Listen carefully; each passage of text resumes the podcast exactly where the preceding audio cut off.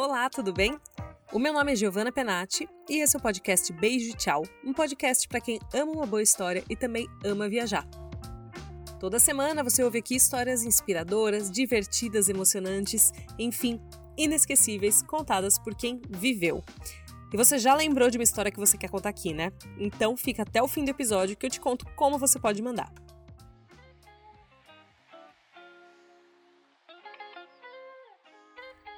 Hoje a gente vai ouvir a história do Borbs. Você provavelmente já conhece ele da internet mesmo, porque ele é criador do Judão, ou da MTV, porque ele realizou o sonho de todos nós de ser VJ. Mas a história dele não tem nada a ver com isso. Em 2014, ele recebeu uma proposta irrecusável. Era a possibilidade de fazer uma volta ao mundo em 40 dias. E daí ele foi para nove cidades para conhecer esses lugares. Sim, ele foi a trabalho fazer isso. E ele topou contar aqui no podcast um pouco do que ele viu em cada lugar e especialmente de como um mudou totalmente a vida dele: Hong Kong. Então, Borbs, pode falar. Então, muito bem. É...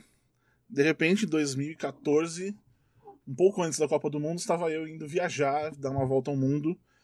Era para mim, eu sempre tive essa coisa de, de quando eu tô trabalhando, eu estou 100% trabalhando, eu não tô fazendo mais nada. É, trabalhei na MTV, era um trabalho. Antes de todo mundo, tá na TV, não sei o que, era um trabalho. Você vai viajar ao mundo? Sim, vou, mas é um trabalho. Então eu saí muito com essa, com essa mentalidade daqui. Fui pra Argentina, super nesse, nesse esquema. É, aí tem que filmar as coisas. Eu tava com um produtor espanhol me acompanhando. É, então tem que filmar os pontos turísticos, encontrar gente local para falar de alguma coisa específica da, que só os locais conhecem na cidade, enfim. E era muito 100% focado nisso. Até que eu fui para Los Angeles, que foi o segundo país dessa história. Foi primeiro a Argentina, depois Los Angeles. Foi num dia que tava greve geral na Argentina. Então era uma coisa do tipo, será que a gente vai conseguir voar ou não? Será que a gente vai conseguir chegar no aeroporto tipo, ou não? Lá na primeira primeira parada da viagem já tudo. Na primeira parada. Pronto para dar errado. Maravilhoso. Não, início de pronto para dar errado, ainda por cima, o, o, o, o, produtor, o Litos, ele tava. Como ele é espanhol, ele não tem não precisa de visto. Então, tipo, ele foda-se, ele entrou. Aí quando ele tava indo despachar, despachar fazer o check-in, tipo, cadê o seu. aquele papelzinho que precisa para entrar na, nos Estados Unidos, de europeu? Ele foi fazer na hora, tipo, era pra tudo dar errado mesmo ali. E isso, enfim, a minha, minha ansiedade nesse momento, ela gritava muito, porque eu queria fazer tudo certo, tinha que fazer tudo bonitinho, é trabalho, é trabalho, é trabalho. E era a primeira vez que você estava fazendo uma coisa do tipo também, né? Tipo, não era a sua área de atuação, digamos assim. Absolutamente não. Eu fazia entrevistas, sei fazer entrevistas e tudo mais, mas essa coisa de ter que lidar com muito mais coisa além do, da entrevista, ter que ir atrás das pessoas para conversar, para E cara, eu faço entrevista eu com uma pessoa, não, não fico mostrando o lugar que eu tô, olha, isso aqui é o lugar X, não sei o que, é completamente diferente. Enfim, em Los Angeles foi quando deu a primeira cagada, a primeira treta mesmo com, com essa história de trabalho, que fui, fui fazer o check-in, foi o check-in ou check-out, enfim, um dos dois, no hotel. Aí eu passei o cartão corporativo e não, não foi aceito. Eita! E tinha uma grana que era para ter todos os dias, que era para entrar, para cobrir todo, comida, enfim, tudo que fosse fazer. E essa grana não estava lá nesse, nesse cartão, então foi a primeira vez que eu me estressei, tipo, horrores, assim. Eu fiquei muito puto, eu fiquei. Eu chorava, é, é aquela coisa, eu tava muito ansioso. Porque além, novamente, eu tinha largado minha vida inteira aqui, assim. É, eu sei que agora, para mim, agora, hoje, eu falar larguei minha vida inteira parece um exagero, mas na época era exatamente isso que eu tava fazendo. Era, tipo, hoje eu, beleza, vou dar, mais, vou dar uma volta, vou trabalhar um mês, já volto, segurei. Mas naquela época ainda não era assim para mim. Enfim, Los Angeles também era uma cidade que eu já tinha ido algumas vezes por causa do outro trabalho, de outros trabalhos. E é uma cidade que, que eu nunca me senti. Eu, eu tinha. Você até escreveu isso no seu texto. Ah, puta, quero ir pra Hollywood vou conhecer Hollywood, vai ser foda pra cá. Vou ter minha mansão de 11 quartos em Hollywood. É, um negócio assim. Nossa, era ridículo. Eu também tinha esse sonho. Eu quero ver a placa, não sei o quê. Aí eu vi a placa e tipo... Eh. Nossa, quer ouvir uma, uma backstory muito bizarra minha? Vai. Meu pai, quando eu tinha 9 anos, ele foi pro Japão. Ele ganhou uma promoção da NET e foi pro Japão. Um dia eu chamo meu pai no podcast para contar essa história. e daí ele filmou pela janelinha do avião o letreiro de Hollywood. E eu fiquei obcecada. Do tipo, ele mostrou, assim, ele mostrava a filmagem. Olha aqui, aquele letreiro letreiro que aparece em todos os filmes e tal. E, cara, eu fiquei obcecada. Quando eu cheguei para ver o letreiro de Hollywood, isso foi, tipo, um momento de conexão muito grande com meu pai, que não tava nem lá e nem sabia que eu estava em Hollywood, provavelmente, naquele dia. Mas, enfim, eu entendo o seu sentimento, porque eu compartilhava ele. Los Angeles foi uma coisa, tipo, eu queria muito sair dali, muito mesmo sair dali. Eu lembro que eu fui no, no observatório lá, lá perto da placa até. Foi a primeira vez que eu tinha ido. E eu queria, achando, achando que ia ser super legal, porque eu adoro essas coisas, e de repente, sabe, eu só. Nesse dia foi o dia que eu percebi, eu não aguento mais esse lugar. Eu preciso ir embora daqui. Aí saí de Los Angeles, enfim, é, esse dia do, do, do, do, observatório foi o meu último dia lá e eu realmente estava esgotado com todas as tretas que estavam rolando com a produção daqui do Brasil, a, o pessoal do dinheiro, todas essas coisas.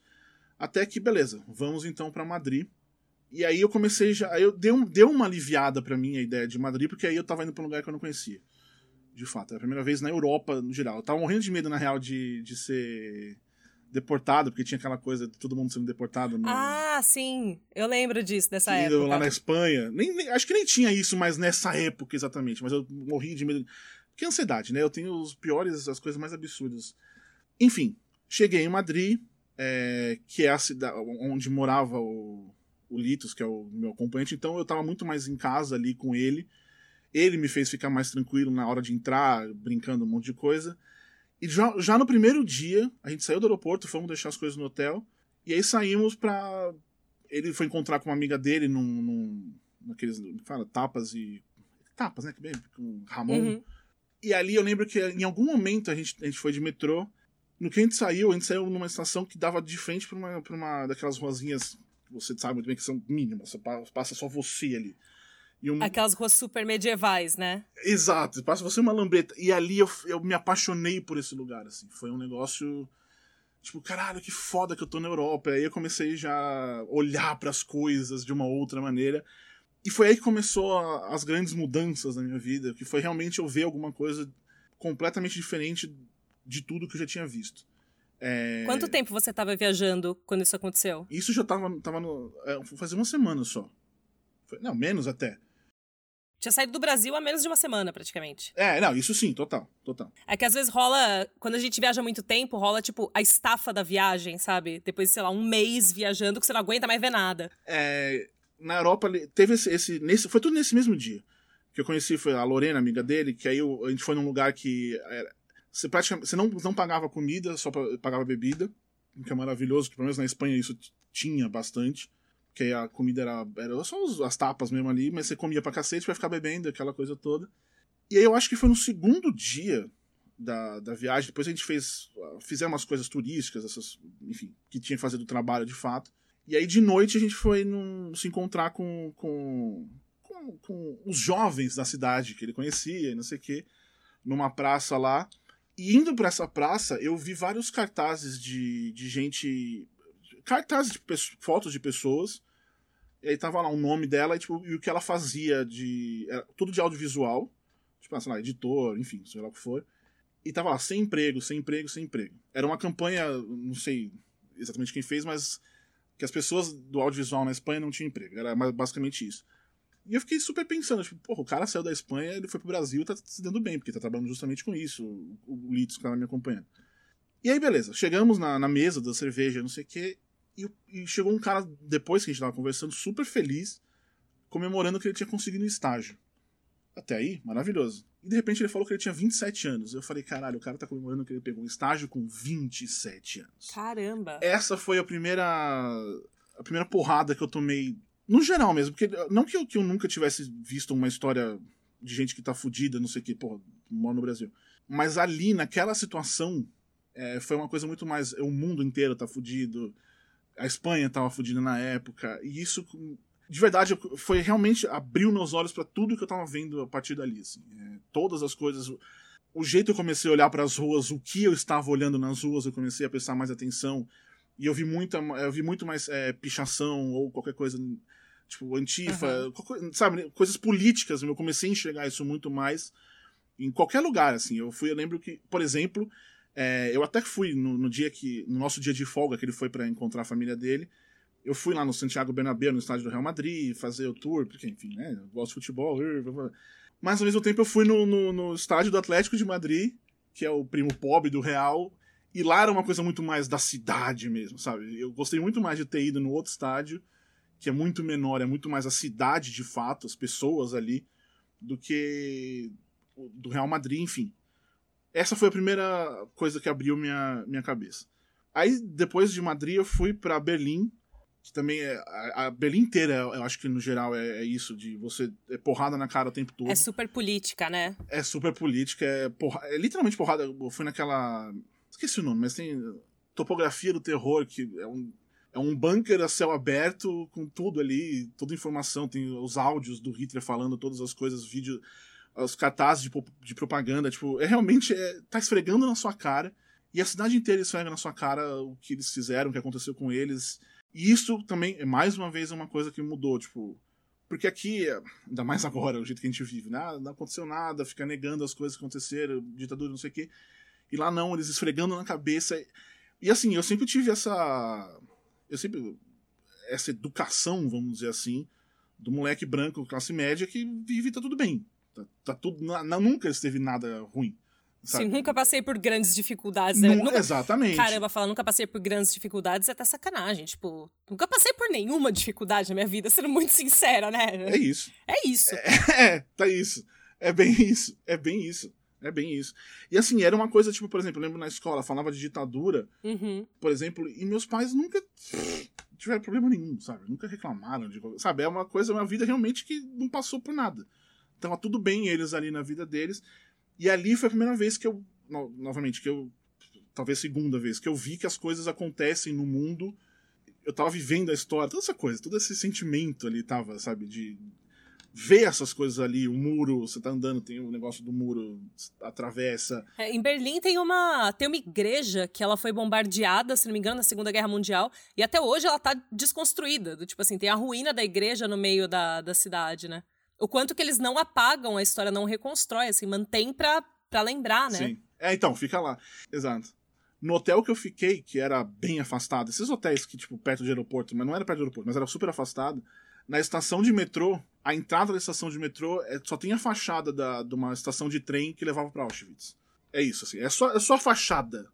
É, eu acho que, inclusive, são boa parte dos, dos, trilhos ali, mas é isso. Você entrava no metrô naquela fachada. Caramba! Nossa! Tipo, você, não, você não vai esquecer disso que tá acontecendo, sabe? E essa é. Quando eu descobri o que era, né, eu falei, ah, o que é isso aqui, né? Todo felizão. Uhum. E de... Nossa, né? mas é, e Berlim é muito isso. Por exemplo, também, né? eu lembro que. Não sei, lá no Topografia do Terror eu li que, por exemplo, se você olha para Berlim quando você tá em Berlim, você percebe que tem muito espaço vazio, não tem árvore, não sei o quê. É porque na época do pós-guerra todo mundo cortou tudo para esquentar, porque não tinha. É maravilhoso você. É, é, triste, veja bem, mas é maravilhoso você enxergar essas coisas. É isso. Mas... É, é, horrível, na verdade, mas sim, você ter essa, até essa informação, né? É isso. Você vê como as coisas de fato mudaram, como a cidade mudou fisicamente. Não só com, com construção. Tipo, não nasce nada, não tem sim. árvore porque não tem. Não tinha como. Enfim. Sabe uma coisa meio bizarra que isso me lembra? Quando eu fui no Memorial da Resistência, em São Paulo, uhum. que ele é um memorial da resistência, exatamente isso. Ele é um museu meio pequeno, né? Onde era. Enfim, era meio que a prisão da ditadura, assim. Sim. E, cara, é a única coisa que tem do tipo no Brasil. Tipo, é. o Museu da Ditadura do Brasil é aquele. E daí lá tem escrito onde que era a sede do.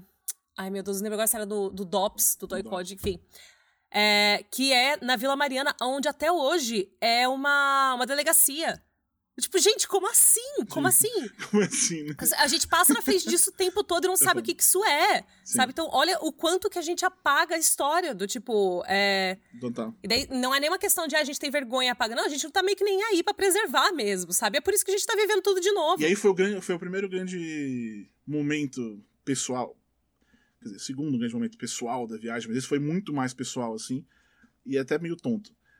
Mas esse espanhol que, que me acompanhou, ele, cara, ele é a pessoa que eu acho que mais conhece gente no mundo, porque é sem brincadeira, as pessoas reconheceram na rua em Londres. Em Londres, um cara reconheceu ele, um português reconheceu ele, gritou ele, né? Ah, onde nós conheceram? Numa festa na USP. Então, assim, o cara é, completa, é um bagulho completamente aleatório. Caramba! E aí, em, resumo, ele sempre ele tava enchendo meu saco. Vamos sair de festa, sair de festa. E de repente ele encontrou uma festa na casa de um primo de algum conhecido dele, lá em Berlim. Vamos, Thiago, vamos, vamos, vamos, né? E tipo, eu não fui. Por quê? É, eu tava muito nessa coisa do trabalho. Tipo, imagina, eu vou acordar cedo da manhã, vou pra uma festa, tá louco? Numa língua que eu não faço a menor ideia do que tá acontecendo. Vai saber o que acontece e depois eu tô fudido no milagre sozinho? Nem fudendo que eu vou nessa festa. E essa provavelmente é um dos meus maiores arrependimentos da minha vida. A festa podia não ter sido nada, podia ser um monte de gente sentadinha assistindo um videoclipe falando bosta. Eu não sei o que aconteceu nessa festa. Mas é um dos grandes arrependimentos da minha vida não ter ido simplesmente por ir. Eu tava lá, eu podia ir, eu podia conhecer gente nova, pessoas novas de uma outra cultura. Sim. Sabe? Foi tudo isso, assim. Veio tudo isso na. Nem demorou muito para vir, mas é uma coisa que eu me arrependo demais até hoje, assim. É uma dos grandes. Ah, que você... da minha viagem, da minha vida, é isso. Não ter ido para essa festa. Que isso diz muito sobre mim e que também tem a ver com um outro grande momento da viagem, que foi em Londres. Em Londres, tipo, a, a, a... o trabalho, tudo foi tudo normal, não teve nenhum problema. Até o último dia, que eu cheguei no hotel, é, ah, o que eu preciso para ir para ir para Doha, no Catar? O que precisa? Então, esquecemos de tirar seu visto no último dia. No último dia. Puta merda! Aí eu, meu Deus, nossa, eu lembro que eu fiquei puto pra caralho. Aí com razão também, aí porque eu tinha que arranjar o hotel de novo, conseguir mais uma diária nesse que eu tava. Só tinha mais uma mesmo, não, depois eu não podia mais ficar, então a gente foi para um outro pro hotel. E, em resumo, o pessoal da, da, da produtora ficou numas assim, é... fica esperto, que assim que, que a gente conseguir um voo, o visto, vocês vão para lá. Eu fiquei mais três dias nessa, e, né, e, e ao invés de eu aproveitar, tipo, eles que se fodam, agora eu tô aqui, vocês vão. Quando vocês me avisem, não sei o quê. Porque nem. A gente não tinha nem dinheiro do, do, do chip pra, pra ter internet lá em, em Londres. A gente ficou sem internet e tal. É, é engraçado pensar o tanto de dinheiro envolvido nisso e eles não davam esse negocinho mínimo, assim. Mas. É, é, e aí eu lembro que a gente. Ah, beleza, então vamos pra, vamos pra Stonehenge. Que isso é um dos sonhos da minha vida, assim, de ir pra Stonehenge. Mas não fazia parte do plano original da viagem. Não. Foi, tipo, não, por conta não, que você era foi. em outra cidade, é. Porque em outra cidadezinha ali perto. é, a ideia era Londres, era só Uhum. falar sobre Londres. Então, beleza, vamos, vamos. Fomos lá pra estação, pegamos. Fomos de trem, tudo bonitinho. E aí vem outro arrependimento, que é uma coisa que eu quero. é, Eu quero demais voltar pra lá só pra eu poder aproveitar. Porque eu lembro que eu ficava procurando Wi-Fi. Eu estava na frente de Stonehenge procurando Wi-Fi pra ver se tinha uma mensagem do pessoal avisando volta porque você vai viajar. É, isso foi. eu- e eu só percebi isso, na real, outro dia, porque fez agora seis anos da viagem, o Instagram. É, ah, memórias, isso Aham. aqui. E foi aí que eu me liguei o que eu, que eu não tinha aproveitado por, por causa disso, assim. É, novamente, é uma cagada do que eles fizeram, mas aí também é muito meu da- de ansiedade, de eu me reconhecer, enfim. Isso é é uma coisa que me deixa me- realmente triste de não ter aproveitado. Tem uma foto lá, tô lá, legal. Mas eu não lembro exatamente o que aconteceu. Eu não lembro de, de- Eu lembro de passar por perto, mas eu não tenho uma memória de Stonehenge, assim, sabe? É porque eu tava com a cabeça absolutamente em outro lugar. Nossa, eu consigo me identificar E muito essa- com isso, porque eu, é, no ano passado, quando eu vim pra Itália fiquei vários meses aqui, teve. Eu fiz uma grande viagem, assim, de, sei lá, uns 20 dias, mais até. É, e essa viagem, eu falei assim, cara, eu vou aproveitar essa viagem. E eu meio que desliguei o celular, assim. E dessa viagem eu lembro muito bem. Mas, por exemplo, a primeira vez que eu fui pra Veneza, eu não lembro muito bem. Porque eu ficava, tipo, tirando foto de tudo, não sei o que. Eu moro perto de Veneza. Eu passo pra Veneza várias vezes, aquelas. Mas. é, é verdade, eu realmente moro muito perto. Mas exatamente isso, assim. O quanto que, no fim, é, eu, eu entendo que você. Você estar procurando Wi-Fi numa viagem que você esperou a vida inteira pra fazer, porque parece uma coisa que eu com certeza faria. que é estar no lugar que eu sonhei em ir, daí eu chego lá e eu fico procurando Wi-Fi. Tipo, a gente, a gente se distrai muito mesmo com isso. A gente permite é. que isso aconteça, né? E eu, e com essa coisa de eu ter que viajar ou não, é, além de só procurar o Wi-Fi, que é uma coisa que super eu fazia de fato em vários outros lugares, ali era essa coisa, eu tava super preocupado. Não faz nem sentido alguém falar, você vai para o aeroporto agora. não faz, ninguém ia poder fazer isso, não, não existe isso, mas enfim, era o que eu tava procurando. E isso foi logo no primeiro dia é, extra que a gente teve lá. E aí depois eu fiquei, eu fiquei os outros dois dias estavam um frio desgraçado em Londres, aquela coisa. Você já foi pra Londres? Já. Mas não tava muito E frio. aí, tipo. É, tava um frio. Isso era em maio, mais ou menos. Era um frio, não gelo, mas era aquele vento suportável. Cinco e meia da tarde tava escuro. Era horrível. É horrível. Eu não gostei de Londres. Eu tenho. Eu tenho é, Londres no geral eu não gostei. Mas enfim, eu acabei ficando esses dois dias dentro do hotel. O Lito saiu, foda-se, ele saiu. Desse, isso eu nem me arrependo tanto de, de não ter ido fazer nada, mas. É... Mas mais uma vez, dessa. Que é uma coisa que hoje eu percebo muito mais, o quanto a ansiedade me fudeu nesse sentido de eu não poder. Eu ter tido mais dois dias em Londres e não ter ido fazer qualquer outra Uhum. coisa. Tipo, ver a cidade, né, que seja. Ver, é, exatamente. Ver sem me preocupar com nada, enfim. Mas aí, enfim, teve esse negócio de, de, de- do Stonehenge que marcou bastante. E aí eu fui pra Doha. Doha meio que whatever mesmo, assim. É, é, Porque não tem- lá não tem nada pra você fazer mesmo, mesmo. Tem um lado da cidade que é o lado árabe, tradicional, e tem um lado 100% capitalista, construções, uns prédios gigantescos, ilhas que são formadas, tipo é, Abu Dhabi, essas coisas. As ilhas artificiais lá, né? É, exatamente. Lá é a pérola que eles estavam constru construindo ainda, enfim, sei lá. Então, Doha, grande whatever. Tirando a comida, muito bom, muito bom. O, o pão, o pão sírio real sendo feito. Puta que macana, mas tudo bem. Foi assim, eu fiquei. Essa foi um dos poucos lugares que a gente foi, fez o que tinha que fazer e foi embora. Fui pro deserto, enfim. Ah, isso é uma coisa que também. Aí também não é um arrependimento meu, mas é só um detalhe interessante. Tava, a gente tava no meio do deserto. A gente foi pra praia lá no deserto, que dá pra ver a Arábia Saudita da, da praia, é bem legal isso. E na volta eu falei, putz, agora eu vou ver o céu, né? Deserto, tudo. Imagina, os coisas de petróleo, tudo que sai, os foguinhos do, petróleo, não dá pra ver nada. céu. Caramba! Inteiro laranja, é uma bosta, é uma bosta. Puta, que ódio! Fiquei decepcionadíssimo. Pois é. Mas enfim. Acontece. E aí, depois de Doha, e aí veio o grande negócio dessa, dessa viagem toda pra mim, que a gente foi pra Hong Kong.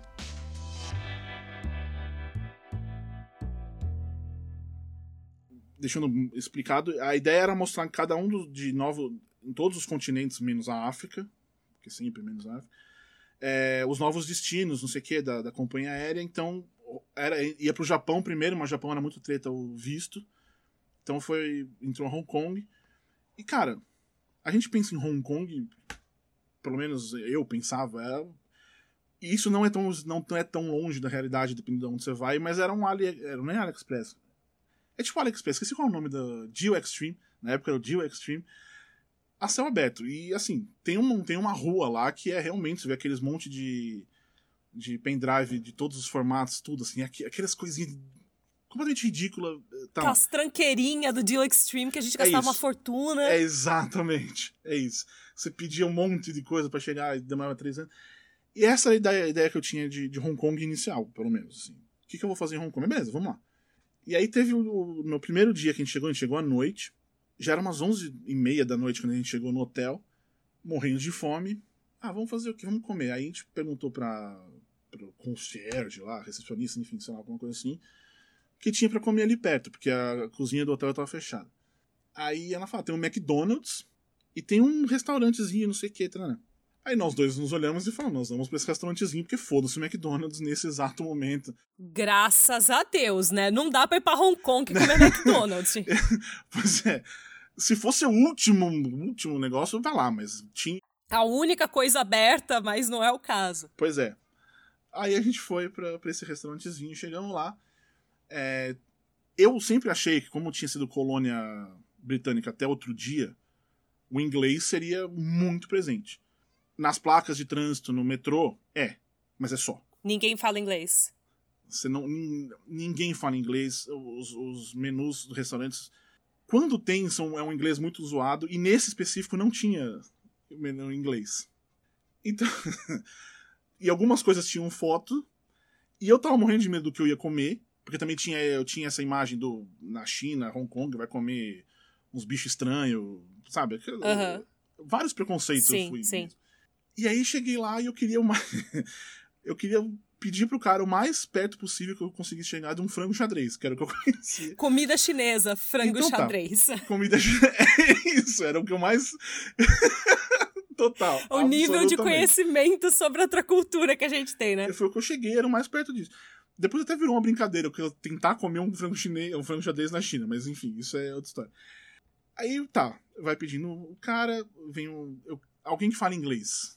E vem um cara que só falava é, chicken, era meat, chicken e fried noodle. São as quatro palavras que ele falava. E foi literalmente isso que eu pedi. Um chicken meat fried noodle. E tava bem bom. Isso é. A comida ali tava ok. É, tem um nome muito estranho que. Sério, fiquei uns 10 minutos para conseguir pedir isso. O cara anotou para mim no. Eu, isso vai ser uma tatuagem que eu ainda não fiz, mas eu quero muito fazer. Eu queria ter feito lá, mas não rolou. Eu tenho até hoje o, o papel escrito do negócio que eu comi. E ele uhum. pode estar, tipo, o seu imbecil, não sei o que, vai se fuder gringo, não sei o que. Ele pode estar escrito isso, eu não quero saber, eu quero só tatuar esse grande momento da minha vida. Enfim, aí chegou, tá, o um negócio, água quente pra, pra derreter, tava muito bom a comida. Aí eu comecei. e tinha uma aguinha quente ali também que eu bebi. Eita. E comi de boa, não sei o quê. Aí tá, a gente já, tava, já tava, estávamos devidamente comidos, comecei a olhar em volta. Eu percebi que aquela aguinha quente era para deixar o, o hashi ali, o palitinho. e eu bebi aquela água e eu, tipo, ok, eu, está começando uma viagem que vai ser realmente interessante. Por enquanto foi uma gafe pequenininha. pequenininha, exatamente. Mas é que tá, gafe até que não foi tanto. É isso que, que eu acho muito legal nessa, nessa história de Hong Kong. Que, enfim, voltamos pro hotel nesse dia, depois de, dessa grande experiência gastronômica. Eu tenho foto do menu, porque, enfim, eu tinha que guardar essas coisas. É, dormimos e tal, acordamos no dia seguinte, e aí fomos. A primeira coisa que a gente foi foi num, num, num templo budista. Porque, nossa, você está em Hong Kong tem essas coisas, nós vamos pra esse lugar. Isso era mais a parte do trabalho mesmo do que a gente querer, querer ver. E de repente, eu não. A gente tinha essa missão de encontrar locais lá para apresentar alguma coisa. E sabe-se lá como. Sabe-se lá como não. Né? O Litz ele descobriu uma menina que trabalhava na embaixada da Espanha e ela apresentou pra gente um Hong Konger, sei lá como que falava agora, o Kurt, não sei o quê. E ok, íamos gravar com ele, só que nessa história com essa menina, é, ela, ela, a gente se juntou com ela para fazer coisas na cidade. Então, assim, é, a primeira coisa que eu acho maravilhosa em Hong Kong é que, o, pelo menos pros gringos, não pros gringos, mas toda quarta-feira à noite, no, no Jockey de Hong Kong, é onde vai todo mundo, pro Jockey.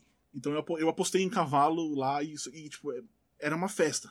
Ah, tipo, real jockey de corrida de cavalo mesmo. Real, real. Com as corridas acontecendo. Você vai lá, aposta e bebe cerveja e a galera ali. Tipo, muita gente. É, agora que você falou do. Quando você falou do lance da colonização britânica. Aí sim, sim. Né? Exatamente. Tá, tá bem junto ali, bem conectado. Isso é muitos dos gringos ali, que também. A maioria dos gringos, pelo menos, estavam. A maioria ali era gringa, isso inegavelmente. Mas mesmo assim, tipo, eu tô num jockey. E, sei lá, é como se a gente fosse. Eu não sei. Aqui em São Paulo, ah, vou pra Vila Madalena, sabe? É uma coisa assim, você vai encontrar todo mundo, tem uns lugares, você pega cerveja, come e fica vendo corrida. Aí depois disso, vamos sair de festa. Ele mandou para mim o espanhol e eu, vamos. Então eu já mudei. Aí eu falei, tipo, foda-se, agora eu vou nessa merda. Já mudou alguma coisa em você ali, né? Completamente. E aí a gente foi, pegamos o ônibus de dois andares, só que ele é muito menor que o de Londres, ele é pequenininho, ele é compacto. Ele parece uma Towner, sabe? Só que uhum. dois andares você vai entrando muito apertadinho. E fomos pra uma rua lá, é, é realmente uma rua. Eu tenho, eu tenho o nome disso, mas agora não lembro. E fomos pra essa rua, e cara, é uma das experiências mais. Eu nunca me senti tão bem assim. Eu nunca me senti tão. É, é, é besteira, talvez não seja besteira, mas eu tava realmente me sentindo livre, assim. Nem no carnaval aqui eu me senti assim, eu me sinto assim. Lá eu realmente tava é, que em resumo, é, é, pra deixar mais claro, é como se fosse mesmo um carnaval, é tipo uma, é a rua inteira, as pessoas ficam na rua. Os lugares, as baladas, elas não cobram entrada, a maioria pelo menos não. E, as, e a música fica para fora. Então, em resumo, você vai pra balada pegar cerveja e, e, É isso. A balada é na rua mesmo. E cara, e, assim, era maravilhoso porque eu nunca falei com tanta gente aleatória. De verdade. Eu conheci um, um chileno que tinha um táxi querendo passar pela rua, então ele sentou no táxi e estava conversando. De boa, o táxi andando de um, um metro e bebendo, não sei o quê. é, a gente entrava no, no 7-Eleven, que lá vende bebida alcoólica, pegava coisa e ia. Ia bebendo e tal. Mas nesse dia, a gente ainda estava trabalhando, a gente voltou cedo, tipo, duas da manhã, alguma coisa assim, vamos voltar. Beleza. Tava tudo ok, fizemos mais um vez trabalho, fomos no, no Tian Buda lá, que é uma escada gigantesca, o Buda gigante que fica no alto. É, é muito legal isso. Assim. Isso é realmente muito legal, mas, né? Fomos no, no, no museu de museu de história de Hong Kong, que foi, aí tem muita coisa sobre a colonização, muita coisa antes, assim, isso é, é bem legal. E aí, um, um, em algum momento, novamente a gente vai para essa para essa rua. Só que aí a gente não tava mais trabalhando. Ah, não, puta. Ah, a primeira vez vocês foram a trabalho nessa rua. É, a gente tava trabalhando, que a gente tinha ido gravar. eu Esqueci de um detalhe importante desse primeiro dia. A gente tinha ido gravar as coisas, gravamos no, no jockey, e depois estamos na rua, vamos pra balada, tipo, vamos sair. Então a gente foi tudo. E aí isso é legal, a gente foi deixar o equipamento na casa de uma das espanholas que, que a gente conheceu. Conheceu ali. A gente foi no apartamento da menina, que é, é um negócio ridiculamente pequeno, assim. Eu entrei num, num prédio em Hong Kong. Tipo aquelas que a gente vê no YouTube mesmo, né? De 10 metros A quadrados. cozinha assim. fica do lado. A cozinha, é o cooktop que fica do lado da cama onde ela dorme, assim. Realmente é mínimo, é mínimo. Nossa. Deixamos o, o equipamento, as câmeras, enfim, o cara tava cheio de, de coisa. Mas enfim, isso aconteceu. Isso foi naquela, nessa, nessa primeira noite, fomos embora. Aí teve a, a- essa segunda noite que a gente foi só pra, pra festar mesmo. A gente foi. Foda-se tudo, deixamos o equipamento lá e tal.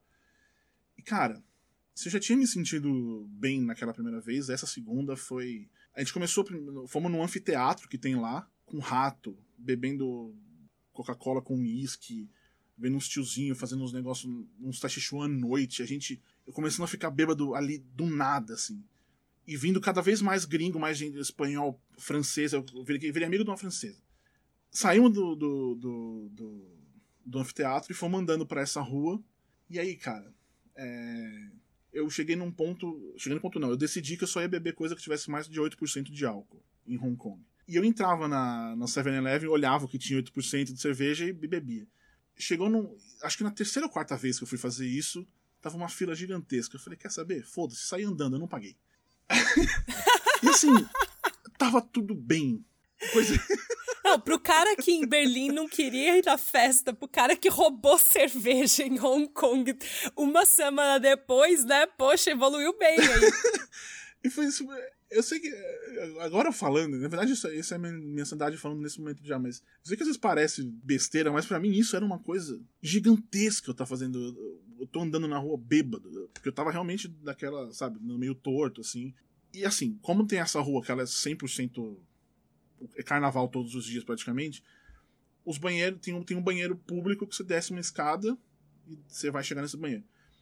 Eu tava tonto, tudo, né, daquele jeito vendo. Eu lembro, eu entrei no banheiro masculino e tinha uma menina sentada no- na pia, olhando no celular. Eu lembro que eu tipo, olhei pra ela e falei, você é uma mulher. Ela, eu sou. Eu falei, você não deveria estar aqui. Ela, é verdade, eu não deveria estar aqui. Mas eu tô esperando um amigo meu. Eu falei, ah, tá bom, tudo bem. Fui, fiz meu xixi, não sei o que. Na volta ela continuava ali.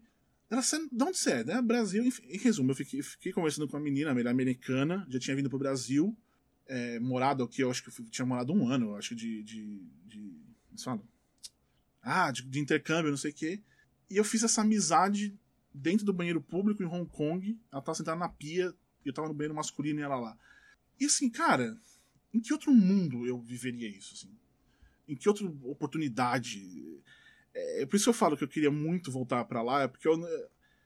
Ao mesmo tempo que eu sei que isso é completamente possível de acontecer em qualquer lugar, ali eu tava me sentindo bem demais, assim.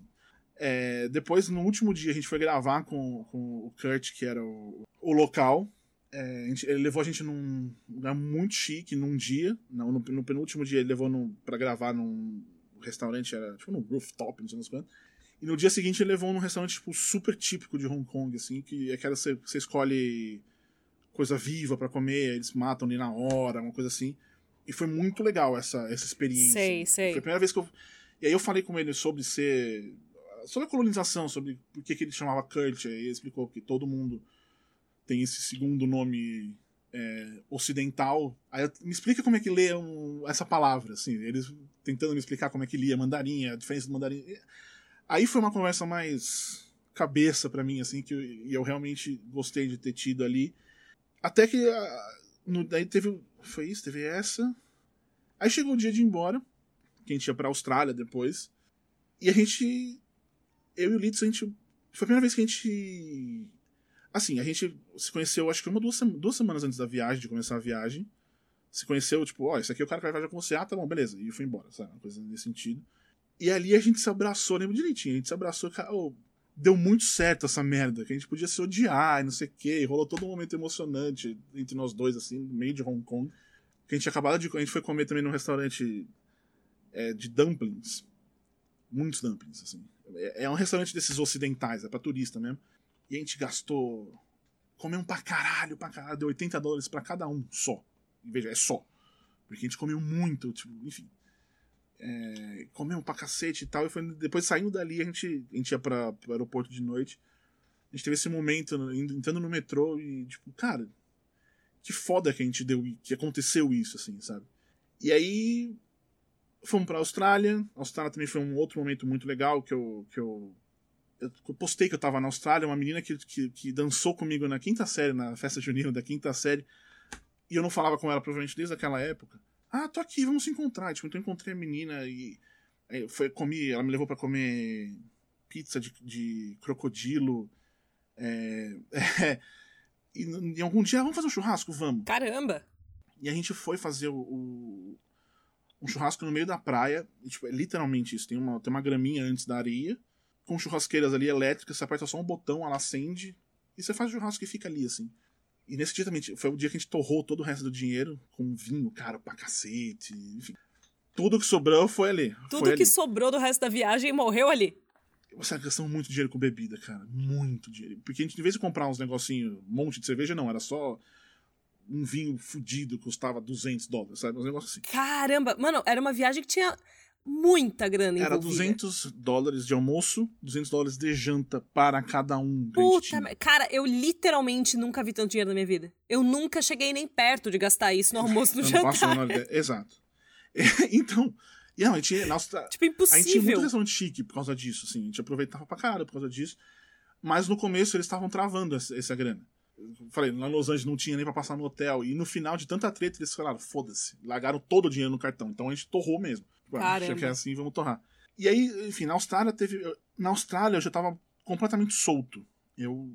Ali eu já tava muito mais. é, Beleza, eu vou trabalhar, vou trabalhar, mas eu vou também curtir. Eu talvez tivesse. Eu foi só na Austrália. que- Por, por causa de Hong Kong, foi só na Austrália que eu tava com a mentalidade que eu acho hoje, que eu acho que eu deveria estar desde o começo. Tipo, beleza, eu vou, eu vou trabalhar, vou trabalhar, mas eu vou. E não é nem só curtir, tipo, porra, vou pra uma balada, coisa desse tipo. Eu vou, eu vou. Cara, eu tô viajando o mundo.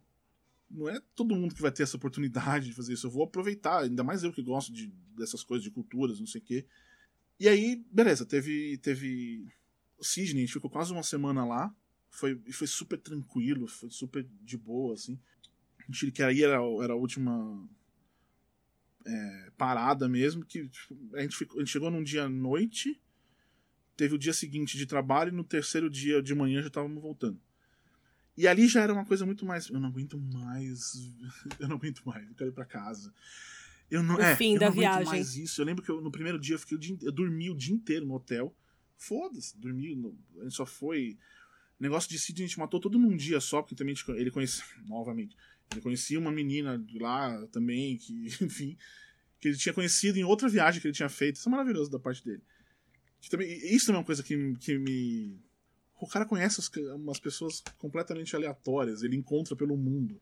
Que legal isso. E, e- e, né, em- no Chile, eu, quando eu falei sobre isso pra ele, daí ele me contou que como ele funciona basicamente, que é ele junta dinheiro, tipo, ele trabalha, junta dinheiro e viaja. Aí acaba o dinheiro, ele volta, trabalha. É isso a vida dele. E eu falei, caralho, cara. Foi a primeira vez que eu pensei. Foi, foi de verdade ali que eu comecei a pensar que eu não queria mais é, viver pra trabalhar. Ele trabalhava pra viver, que é o contrário. Tipo, a gente, pelo menos no geral, puta, tem que trabalhar, não sei o quê. E fica se matando pra trabalhar. E ali não. E ele só, tipo, ele vai, faz, ganha o dinheiro dele e fica. Sabe, ele vai pro mundo. Ele, literalmente, ele viajou o mundo inteiro nessa. É, e foi uma coisa que, tipo. Foi, foi- acho que esse. Na verdade, acho que foi esse o grande ensinamento que eu tive de toda essa viagem, no fim das contas. Quando eu voltei pra São Paulo, de como eu comecei a agir em relação a todo o resto do, do de tudo, ao trabalho, em relação ao trabalho, isso de, cara, não vou mais ficar me matando pra trabalhar. Eu não tô afim de trabalhar hoje, eu não vou. eu- quando eu podia isso, quando eu não tinha, né? Trabalhava por conta ainda. Não, não quero, não vou. Vou produzir as minhas coisas do jeito que eu quero e e o quanto isso mudou a minha vida é, a social mesmo, assim, porque eu sempre fui essa pessoa de. Nossa, sair pra balada, e, alguma coisa assim. Eu sempre falei isso. Mesmo nessa ah, vamos sair de festa. Eu falei, sair de festa, vamos pra puta que pariu, vou dormir, alguma coisa sentido. E não que, para mim, o negócio não é nem. É, vou sair, vou ficar bêbado. Nunca, quando eu comecei a sair, enfim. É, nunca teve isso. Era simplesmente, cara, eu tô indo conhecer outras pessoas, eu vou ver outras coisas, eu vou ouvir outras histórias, eu vou sentir outra... E aí sentir não é nem, novamente, não é vou ficar bêbado, não sei o quê. É sei lá, cara, você tá num, num, num, num lugar. Eu não sei explicar. Eu não sei explicar, mas essa. Tipo, mudar o ambiente, viver uma coisa nova, né? Tipo assim, se. Eu acho que o. o sei lá, a moral da história, talvez, que é um negócio que no, no, último episódio do podcast, não sei se você chegou a ouvir, mas eu falo sobre isso, assim, que eu acho que a gente gosta tanto de viajar porque a gente se permite viver coisas numa viagem que a gente não se permite normalmente. E esse que e esse que é o erro, né? Tipo, a gente devia se permitir viver essas coisas o tempo todo. É isso, é exatamente, é exatamente isso. É isso que eu falei de em Hong Kong, tipo, puta, e, e é de fato, eu nunca me senti tão livre, não sei o quê. E só aconteceu porque eu tava lá. É só porque eu tava lá. Não tem outro, não tem outro é, motivo. Antes dessa viagem, quantas vezes você foi pra Rua Augusta e se permitiu viver é. o que tinha lá? Não, mesmo, mesmo carnaval. Até cara. depois. Carnaval que você pensa que o carnaval que é um momento, vamos. Não, eu sempre ficava. De verdade, tipo, carnaval aqui, você fica preocupado com o celular, onde vai, não sei o quê. Lá, se me roubassem, eu tava, tipo, cagando. Tudo bem, que. Né, óbvio, você tá roubando, é meio, meio foda você perder o seu celular, não sei o quê. Mas sabe, é, lá eu tava cagando. Eu tava, não me importava, mas eu tava, eu tava muito mais. Me importava nas pessoas. E eu acho que esse é o grande negócio para mim. Pessoas. Pessoas começaram a me interessar depois disso. Antes, não é que eu. Eu comecei a me interessar por histórias, eu comecei a me interessar por, por pela vida das pessoas, o, o sentimento das pessoas. É, eu comecei a virar, ter muito mais empatia no geral. Isso foi. Acho que esse é o grande ensinamento dessa viagem para mim. Foi isso, porque eu mudei completo. Sério, eu mudei completamente. Ou se eu não mudei completamente durante esses 40 dias que eu, que eu viajei, foi um chute que me fez. Aí sim, sabe? Tipo, vai. Foi, foi todo o começo de, de. Cara, eu ter essa, essa. Eu ver um cara no meio da rua e. Caralho! Puta que pariu! E se abraça e não sei o que e pula. É por causa disso. É por causa de, dessa viagem. É porque eu, eu, eu, eu comecei a, a sentir essa. Vamos chamar de necessidade desse contato, dessas coisas. De, de, de encontrar a pessoa e demonstrar que eu gosto, ou, demo, ou demonstrar que eu gosto dela, demonstrar que eu gosto daquele, daquele momento, tipo, guardar esse momento pra minha vida, sabe?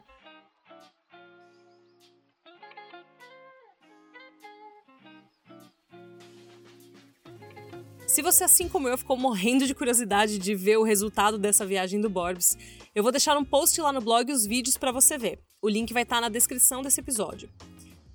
E também na descrição vai estar tá o link para o formulário para você participar do podcast. Então, sabe aquela história que você lembrou lá no começo? É só você clicar nesse link para me contar.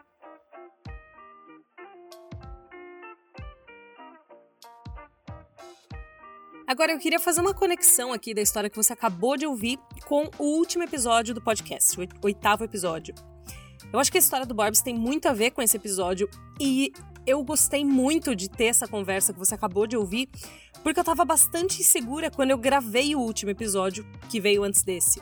Eu confesso aqui, entre eu e você, que ele quase não foi ao ar porque eu tava com medo de acabar falando sobre uma coisa que só eu sentia. Mas eu aprendi uma coisa importante durante essa semana. Às vezes a gente não fala sobre um assunto porque ninguém falou sobre ele. Eu, tipo, se ninguém falou, talvez a gente nem pense que é um assunto sobre o qual a gente pode falar, sobre o qual a gente quer falar. E eu percebi isso porque, sério, esse episódio foi campeão de comentários. Então, fica aqui o meu agradecimento, porque eu fico muito feliz mesmo que você tenha gostado e que você esteja gostando do podcast, inclusive gostando a ponto de querer comentar ele, querer me contar o que, que você achou e dividir suas experiências também. Muito obrigada. E se você quiser comentar o episódio de hoje ou qualquer outro, é só me mandar uma DM no Instagram, arroba TheRealGiovanna, ou então no arroba beijo e tchau, lembrando que tchau é C-I-A-O, como em italiano. A gente se vê de novo na segunda que vem, e por hoje é só. Um beijo e tchau!